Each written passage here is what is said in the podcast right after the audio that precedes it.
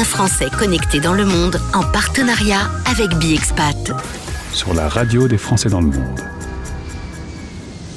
J'aime ce rendez-vous avec euh, les utilisateurs de BiExpat parce que je voyage et je découvre plein de choses. Je vais vous faire partager la rencontre du jour avec un écrivain, un homme de télé, un rêveur et un poète. Il s'appelle Guy Reichenmann. Guy, bonjour.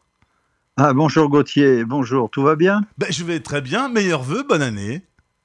Ah oui, mais on va commencer par là, hein. l'année va se passer, on verra comment, on en parlera euh, l'année prochaine. on va euh, se promener dans ta vie, dans ta carrière, et on va parler d'un nouveau livre. Je disais que tu étais écrivain, euh, tu te promènes avec un personnage et le septième polar va sortir dans quelques jours. Mais avant, si tu veux bien, on retourne à Libreville, direction la capitale administrative du Gabon. C'est là que tu vas naître. Raconte-moi un peu pourquoi tu nais au Gabon alors que tu es français d'origine. Ah, pourquoi je nais au Gabon? Eh bien, il paraît que ma mère était là, au Gabon, à cette époque, à Libreville exactement. Et moi, j'ai suivi, hein, bêtement. Hein. Je, suis un suiveur. Euh, mon père était euh, travaillé au Gabon. Mon grand-père était ce qu'on appelle un broussard, c'est-à-dire qu'il est arrivé en 1900, euh, en 1930, 29, 30. Euh, ruiné par la crise de 29 parce que c'était des gens, paraît-il, qui étaient très très riches et qui tout d'un coup se sont retrouvés très pauvres. Et donc il est allé couper du bois, puisqu'il travaillait dans le bois, il est allé couper du bois en Afrique, hein, donc au Gabon, en effet. Euh, il a essayé de faire des. Euh, des, C'était très compliqué parce que sur, sur 10 brossards, il y avait 9 qui repartaient les pieds devant. Hein. Donc ça n'a pas été simple. Et mon père, ben, qui, qui, qui, qui, avait 15-16 ans au moment de la guerre, ça a été très compliqué au niveau des études, bien sûr, tu, te doutes. Et donc il a, il, a, il a un peu suivi dans les années 48-49. Et moi, je suis né là-bas euh, en 50, voilà, le 17 août 50. Tu, reviens en France, tu n'as que deux ans, mais tu vas retourner deux fois au Gabon à, 14 et 16 ans. Tu as des souvenirs euh, assez clairs de, de, ta, de ta vie là-bas? Ben, Schweitzer m'a sauvé. En effet, j'avais 18 mois, je m'en souviens pas.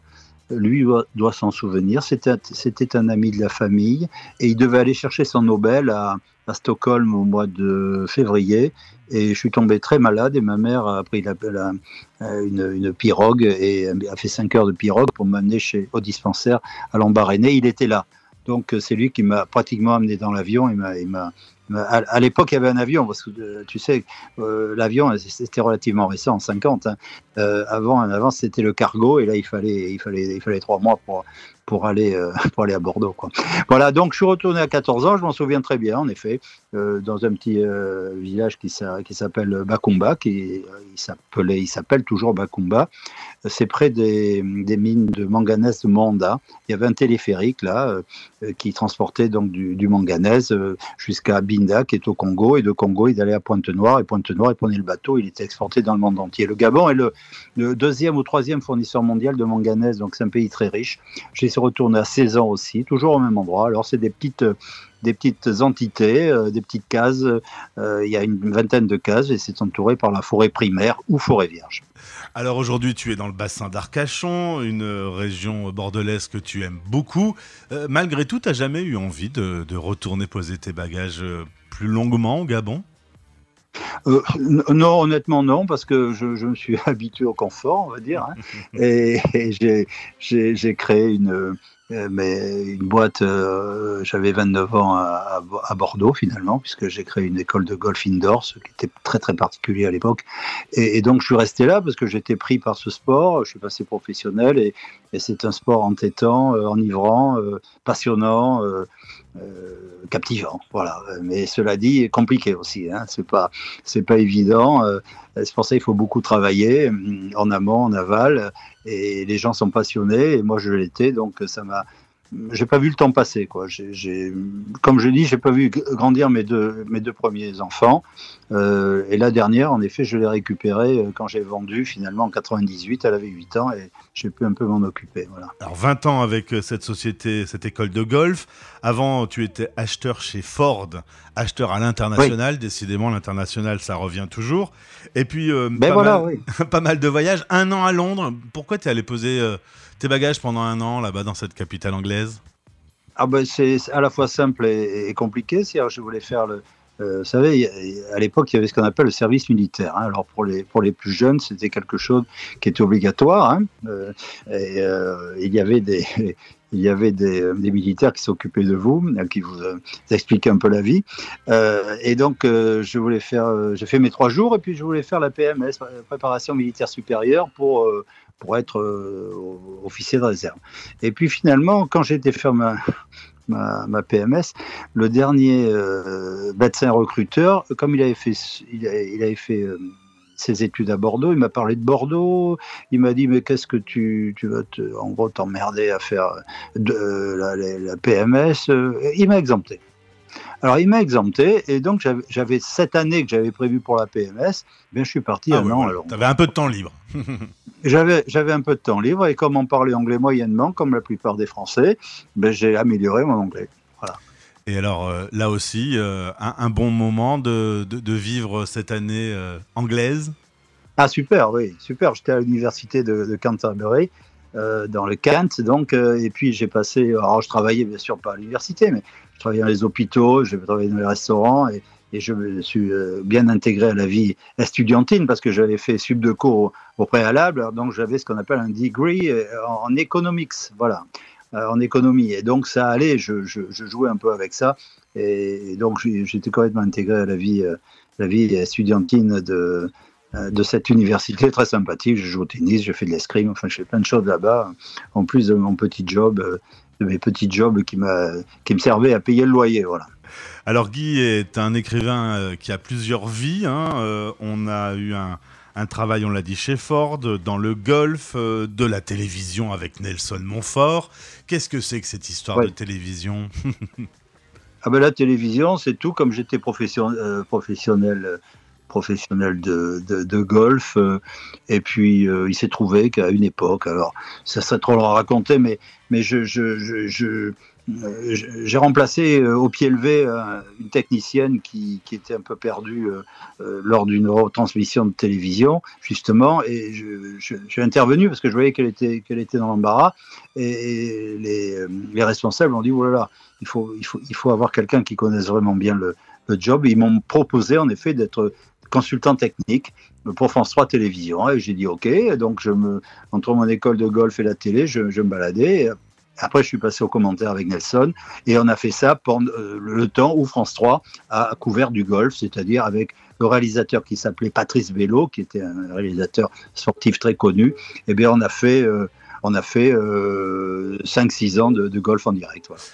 Après, tu as eu un peu de temps, tu t'es installé derrière ton bureau, tu as pris une belle feuille de papier et un joli stylo pour créer un personnage qui s'appelle Ansem le Vivoc. C'est un flic, un flic banal qui finalement est au cœur de, de, sept romans, euh, sept polars aujourd'hui. Voilà, c'est Anselme Vivoc. Alors j'ai créé ce personnage, en effet, qui est un, garçon qui a été adopté, il est sous X, adopté à l'âge de 10 ans par une famille savoyarde. Euh, et il devient inspecteur de police. Si ce n'est qu'un jour, en effet, sa femme, il perd sa femme, son binôme se prend une balle, lui, il écrivait des rapports c'était un rapporteur, c'est tout. Il n'allait pas sur le terrain, il n'était pas bon. Euh, mais il va se retrouver tout seul. il va être muté à Arcachon. Et à Arcachon, il va arriver avec uniquement son bagage d'écrivain. Et avec son bagage d'écrivain, il, va, devoir résoudre euh, une, une, enquête sur enfin, le mystère d'une disparition. Et comment il va faire? C'est le flic de papier. Et à partir de là, eh bien, mon personnage va rester sur le bassin, mon savoyard, et je suis à sa septième euh, enquête qui s'appelle C'est pas sorcier.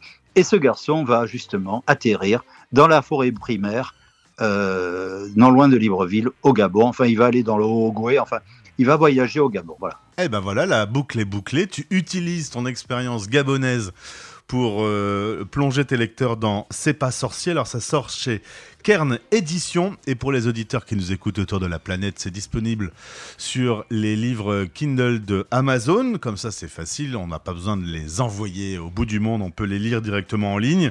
Euh, tu me disais, euh, j'y suis pas retourné au Gabon pour écrire, pour voir un peu comment ça se passait aujourd'hui et pour écrire ton roman, mais finalement, pas besoin d'y retourner. le Gabon vit beaucoup plus lentement que nous avec son culte des ancêtres? Ah, toujours. toujours, c'est fondamental, l'ancêtre est fondamental dans tous les pays africains. Et, je suis tombé justement sur un voisin de rue qui est ethnologue et, qui a travaillé au Gabon il n'y a pas très longtemps, donc il a pu me, confirmer tout ça, et c'est grâce à lui que j'ai pu écrire euh, ce, texte, en effet, où le Gabon est très présent, et il m'a adoubé, dire. Hein. Alors, j'ai lu beaucoup, hein. j'ai lu, j'ai lu euh, je, ne dirais pas un mètre d'épaisseur de, de, de, bouquin, mais, mais, pas loin, euh, pour, euh, pour revenir dans la famille gabonaise, sur la bataille de Libreville. On repart très loin, hein. on repart dans les années, dans les années 30, 40, savoir comment, comment s'est construit un peu le Gabon avec Léomba, avec Bongo, etc. Donc je parle de tout ça, mais c'est romancé, rassurez-vous, c'est pas c'est pas une j'étale pas des, des, connaissances, je les intègre dans, dans une histoire romancée, oui. Ça s'appelle C'est pas sorcier. Euh, il s'avère que ton chemin recroise toujours euh, ceux des expats, puisqu'on se connaît via BiExpat. Euh, toi-même, tu connais Michael dans la vraie vie, Michael qui est le patron de cette application. ça te permet de continuer à, à, voyager, à rencontrer des Français autour du monde, d'être sur BiExpat Bien sûr, je, regarde, je regarde un petit peu ce que font les gens à Malte, ce que font les gens, ceux qui veulent retourner en France, en Australie, enfin dans, dans le monde entier. Mais il y a, y a du, il y a beaucoup de travail avec BiExpat. Hein. C'est, je veux dire, c'est, pas sans fin comme, comme appli, mais euh, il, y a, il y a des possibilités énormes, bien entendu. Et, d'ailleurs, moi, je, je pense qu'avec euh, mes livres là, ben, je, je, rêve d'aller à Londres à, la librairie française hein, pour pour dédicacer. Hein. Eh ben voilà, l'appel est lancé, hein. Guy. voilà. Eh bien, on va dévorer C'est pas sorcier euh, chez Kern Édition. Merci beaucoup. Euh, la retraite dans le bassin d'Arcachon, on, va pas au bout du monde, on reste là, on est bien dans sa petite région. Retraite, je sais pas ce que c'est, débauche et embauche non plus. Euh, je continue ma vie et tout va bien, j'ai plein de projets. Mais près des huîtres du bassin d'Arcachon. C'est ça. Alors bon appétit. Un Français connecté dans le monde en partenariat avec BiExpat. Retrouvez ce podcast sur le site de notre partenaire et sur françaisdanslemonde.fr.